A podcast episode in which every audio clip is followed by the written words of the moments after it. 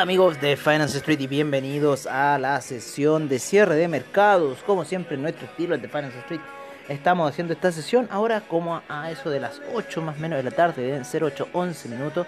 Bastante luz de día todavía tenemos en la ciudad de Santiago de Chile.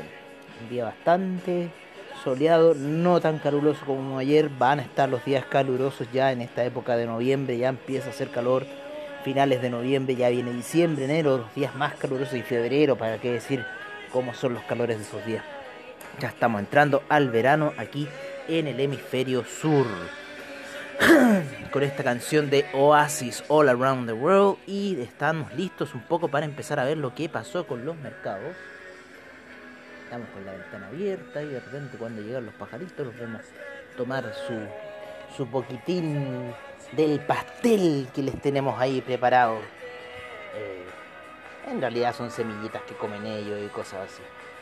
Oye, eh, y más tarde en la noche me toca el podcast Paradoja Financiera, ahí donde vemos otros temas un poco eh, desalocados, sino tanto en el tema de finanzas como es hoy. Un día lento en Wall Street, en cierta forma, pero sin eh, dejar de tradear. O sea, hoy día estuvo muy entretenido el tema en el oro, principalmente. Hoy día la vamos a hablar eh, ese tema para empezar, el oro. Vámonos con el oro.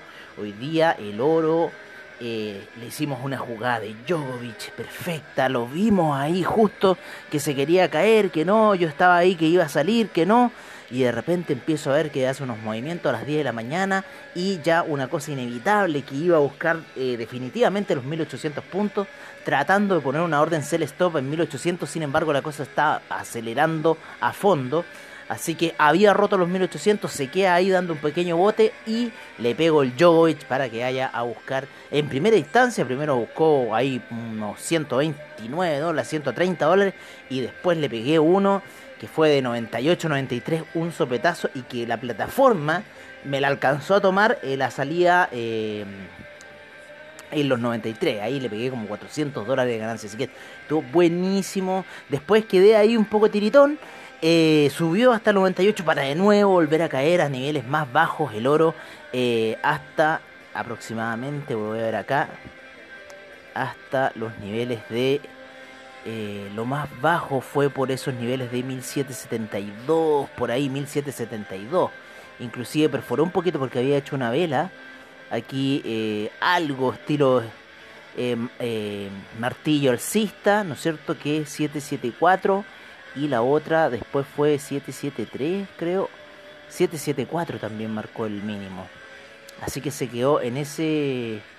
En 1774 fue el mínimo y de ahí ya eh, se calma un poco. Esto fue previo a la apertura de Wall Street oficial, ¿no es cierto? La de las eh, 9 y media en horario de Nueva York, 11 y media horario de Santiago de Chile, en realidad. Y, eh, ¿cómo se llama? El mercado del oro empezó a moverse antes, ¿vale? Así fue bastante bueno, fue una jugada bastante lógica empezar a moverse antes de la apertura de Wall Street. Siempre hace eso el oro. Así que siempre está esa horita adelantado. Hoy día ocurrió esa horita a la baja. Pudimos haber tenido mucho más. Eh, pero ya estamos despertando los ojos para ver las señales eh, inequívocas que está dando el oro. Una señal inequívoca era la, la media, ¿no es cierto? Que yo también traté en un minuto de verle algún camino alcista, pero sin embargo la media eh, de 20 periodos en gráficos de 4 horas fue decidora. Yo creo que en este minuto hay dos opciones para jugar en el oro. Una, que vaya a buscar los 1753 el día domingo y termine cerrando como una vela, ¿no es cierto? Termine cerrando esa vela semanal plana e inicie la vela siguiente, ¿no es cierto? La, la de la semana que entró también plana en un camino alcista, ¿no? ¿Por qué? Porque es la en la gráfica semanal es la media de 50 periodos que estamos viendo que puede dar un soporte en este minuto a la caída que está experimentando el oro, ¿vale? Y se encuentra también en un nivel de retroceso importante del Fibonacci, que ese es el, es el 78.6, y eso se encuentra aproximadamente a niveles de 1755. Así que para la próxima semana, como les decimos, eh, o para lo que queda del final de esta semana, podría el oro en las primeras horas de operación iniciar una baja para ir a buscar los 1755 y en los 1755 iniciar las compras para la nueva vela semanal que vaya quizás a cubrir la vela semanal eh, que está terminando, que es la de eh, esta semana en, en cuestión. O, o podría ser otra opción que el oro comience ya un camino alcista y en realidad el nivel de 61.8 haya aguantado. Sin embargo, el 78.6 está marcado en Fibonacci para que lo vaya a buscar así como un pequeño beso de la muerte, lo mismo que la media, la media de 50 periodos. Puede que la vaya a buscar y puede que retroceda rápidamente. Todo puede suceder en este minuto en el mercado del oro. Sin embargo, de que tiene que ir a buscar un soporte, lo tiene que ir a buscar de que la media de 50 periodos en gráficos semanales es importante, la media de 50 periodos en gráficos semanales es importante. Si quieres que le responda así, es importante. Cayó un nivel importante del 50 Fibonacci esta semana y pasó el 61.8 y llega al 78.6 ya ah, para encontrarse con esa media de 50 periodos por sobre y así le dé el soporte porque está por debajo en este minuto de la media móvil de 20 periodos con lo cual quiere decir que quizás eh, podríamos estar viendo ya el retroceso para el oro quizás un, un retroceso pausado o podría ser como un retroceso en el año 2013 cuando se eh, originó ese colapso del oro ese rompimiento, que creo que fueron los, los, niveles de 1700 y tanto, que lo hizo derrumbarse 200 dólares ese día al oro y ahí stop out, había en todos lados, o sea, fue, no, fue un día colosal, más encima el maratón de Boston, ¿no? era toda una cosa planeada Illuminati ese día del oro, porque justo eh, un amigo eh, que ahora es, BFX, el, el Harlem Broad, y ahí le pusimos Harlem Broad al Rod, porque era el Harlem Shake, y el Rod nos contaba de una película de John Travolta que hacían como robaban oro y para robar el oro hacían como toda una laraca de una explosión y una bomba y todo ese día, ese día fue pero así, tal cual fue esa película que explicaba el Rod. Así que no, me acuerdo perfectamente esa caída del oro, tendríamos que analizarla. Eh, veámosla ahora un poco para tener a consideración ¿no es cierto?, los factores a tomar. Voy a checar un poco más la gráfica para ver, ¿no es cierto?, cómo estamos en comparación con esos años 2012, en donde el oro, vamos a poner el puntero en ese año 2012, el oro llega a máximos de, eh, fue el 2011, eh, los máximos del oro. Eh, máximos de 1923, claro, y este año llega un poco más arriba, llega hasta niveles de 2074 y ahí empezó su caída. Eh, en ese entonces esa caída lo llevó a la media de 20 periodos, estamos hablando de gráficas semanales, y se eh, alinea con la media de 20 periodos, sube ligeramente, hace un top en los 1804 y luego cae. Y ya para el año eh, 2000 12, pasa todo el 2012 ahí subiendo, teniendo algunos mínimos eh, de 1529, máximos de 1700, ¿no? 200 dólares de oscilación. El día, eh, el día aproximadamente fue ahí, claro, eh, fue en abril, me acuerdo ahí, abril, esa semana, eh, rompe los, mil, los 1500, ¿no es cierto? 1530, ¿no es cierto? Era un punto importante de stop loss y se gatillan los stop loss y empieza a caer el oro, pero en forma abismante y se mantuvo por mucho tiempo bajo.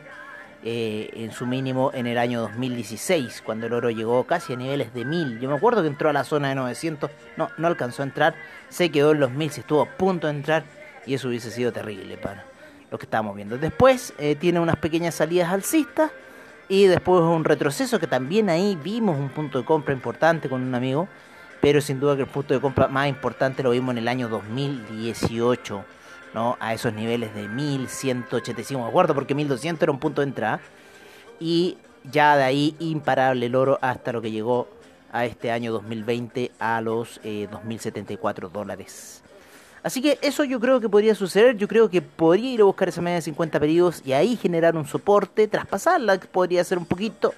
pero después ahí generarse un soporte. 78.6, ese nivel de Fibonacci va a ser clave para el oro, eh, se sostuvo en el año 2019 y después tiró al alza, así que podría suceder una situación similar para el oro este año, así que estamos viendo ahí lo que está haciendo este metal, que nos tiene bastante ahí inmersos, ¿no? Debido a cómo se comporta, cómo lo podemos jugar, eh, cómo funciona con el lotaje.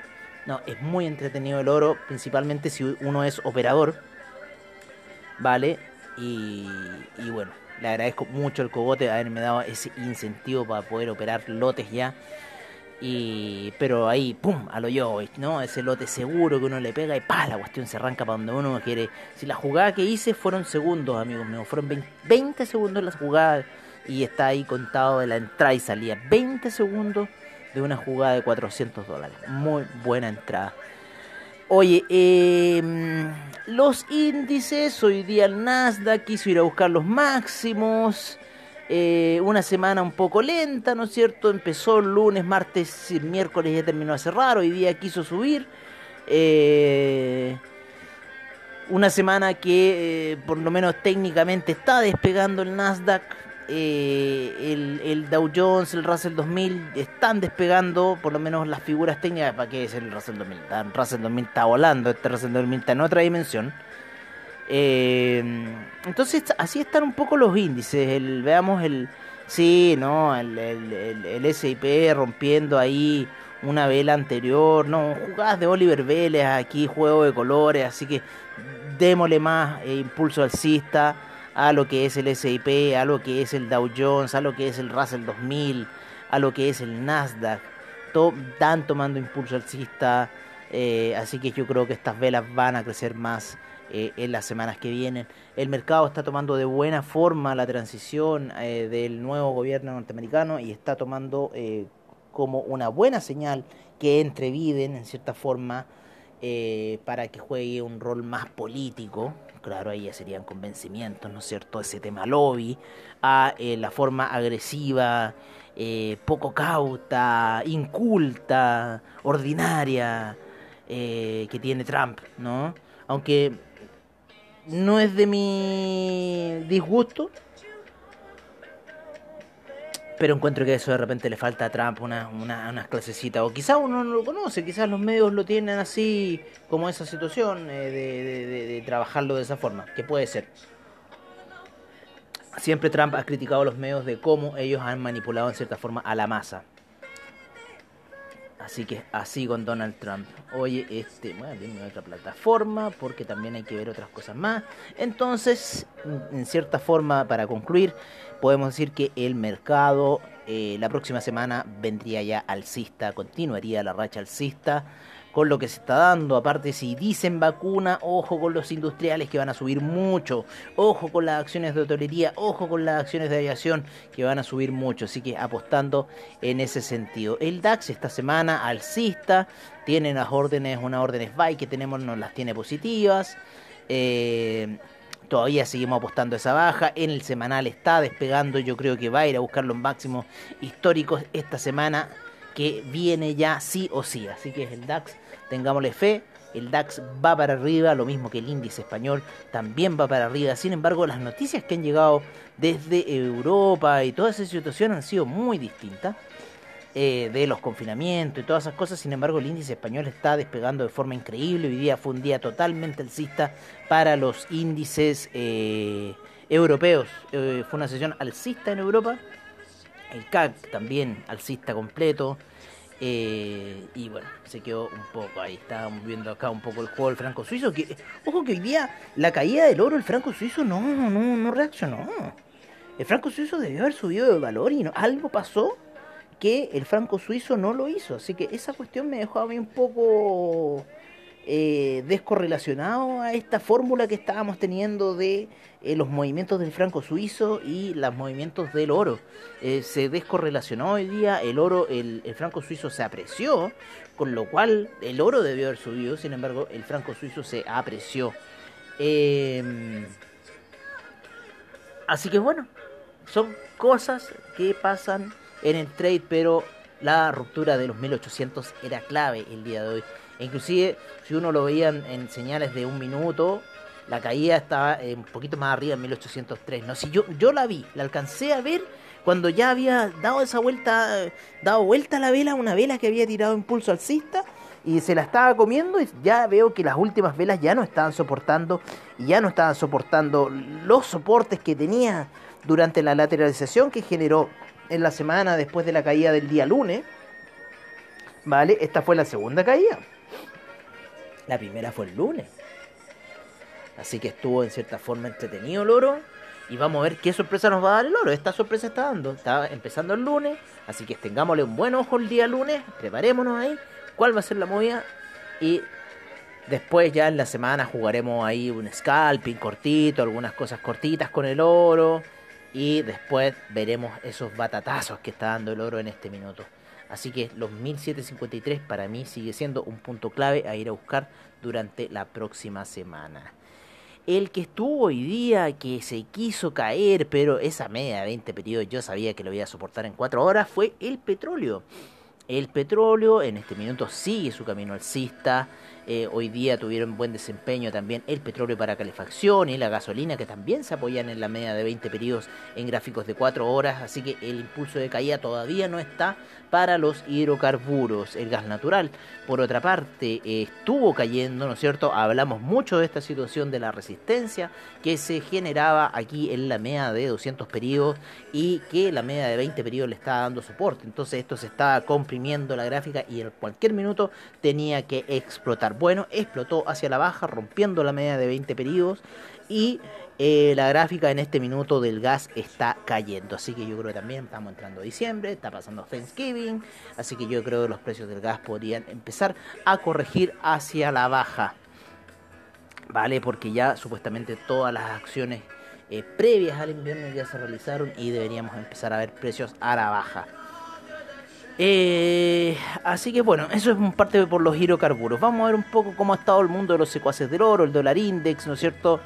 el franco suizo, ¿no es cierto? Y, lo, y para qué lo vamos a comparar con el oro hoy día, pero es bueno tenerlo ahí en la imagen para que nos deslumbre algo, si es que se digna. Pero eh, hoy día el, dólar index está dando ya una señal quizás clara de que pueda seguir un camino bajista. Eh, está por debajo de la media de 20 periodos ya ya mucho, mucho, mucho tiempo bajo la media de 20 periodos. Así que sigue bajando, sigue despacito, pero bajando. El cambio del euro es otra historia que está subiendo también por sobre la media de 20 periodos, ya lleva harto rato en gráficos de 4 horas después de la caída del día lunes. Una recuperación que hoy día rompe la vela y empieza a salir ya eh, con impulso alcista, termina cerrando en niveles de 1.196. Así que el 1.200 para el euro se viene. Eh, bueno, en el oro seguimos viendo la depreciación. Entonces eso no me cuadra, no me cuadra porque el euro se está apreciando. Pero bueno, factores internacionales, en cierta forma, la depreciación del dólar index está también haciendo que el euro se empiece a valorizar más como divisa.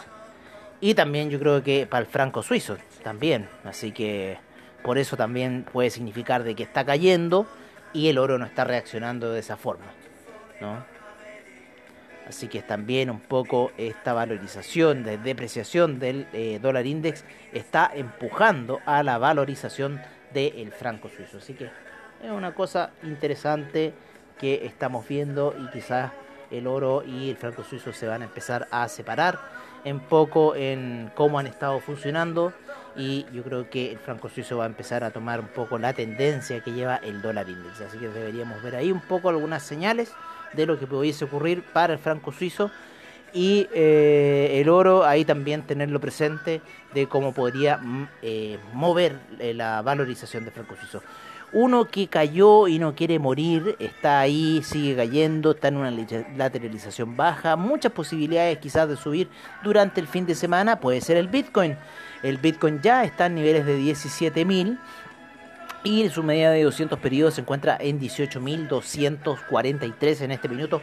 Podría ir a buscarlo, vamos a ver un poco la capitalización de mercado, cómo está, para saber si es que Bitcoin va a ir a buscar esa zona. Oye, Flash Player supuestamente va a dejar de funcionar en Google Chrome, así que yo no sé qué va a pasar con los computadores. Eh, en una hora se está en cierta forma apreciando, las criptomonedas están lateralizando luego de la caída, el Stellar ha estado subiendo, eh, pero en cierta forma están todas lateralizando en niveles bajos. Voy a poner un poco mi portafolio porque estaba viendo unas criptomonedas, nada que ver, Leo Token, ¿qué es eso?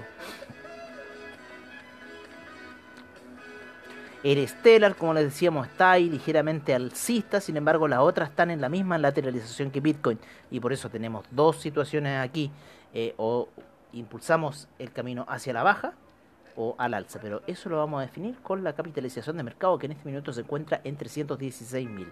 Así que cualquier alza de la capitalización de mercado en cierta forma nos va a determinar la alza para lo que sea el Bitcoin. El Ethereum ya se encuentra a 517 luego de haber llegado casi a la zona de 500. Así que bueno, estamos ahí luego de esta caída que ha tenido fuerte el criptomercado. Un retroceso bastante importante. Eh, está ahí eh, lateralizando. Una cabeza muy bonita se ve en el Ethereum en las 4 horas de cómo retrocedió toda esta situación. Voy a poner el Bitcoin también, el Bitcoin, una fuerte caída ahí eh, y bueno, en cuatro horas casi queriendo llegar a la media de 200, mucho impulso algista. Eh, vamos a ver qué va a pasar. Vamos a ver qué va a pasar. Yo en este minuto no sabría qué decirles qué podría pasar con el mercado del Bitcoin. Vale, por ahora. A largo plazo, bueno, ahí vamos a ver. Ahí llegaron ya mis pajaritos a comerse las últimas semillitas antes de irse a dormir. No peleen muchachos al comer, dejen comer, compartan, Así. Bueno amigos, eso sería todo, eh, todo por ahora en nuestro reporte de cierre de mercados. Vamos, eh, como siempre, en la apertura de mercados a analizar un poco más la situación de eh, cómo se encontrará el inicio de semana. Y nos encontraremos mañana en lo que es el sábado de reportajes eh, ya finalizando las escuelas iniciáticas. 15 episodios han sido las escuelas iniciáticas entre distintas eh, em, escritos, cosas que se han hecho, que se han dicho de distintas razas, distintas cosas, hasta el eh, escrito que se hicieron, ¿no? En cierta forma como para poder tratar de contar esa historia oculta del planeta, de lo que ha pasado en el tiempo en realidad. Eso han sido ya casi los últimos episodios que se han dado, de escritos que hemos encontrado en la internet muy interesantes, hechos por una persona X, pero simpáticos sus textos. Bueno amigos, eso sería todo por ahora y nos veremos el día domingo para los fanáticos de las finanzas y mañana en el sábado de reportajes en el último episodio de las escuelas iniciáticas. Nos vemos el domingo y recuerden que Crypto Repo, el Crypto Report también hay mañana. Hasta pronto amigos.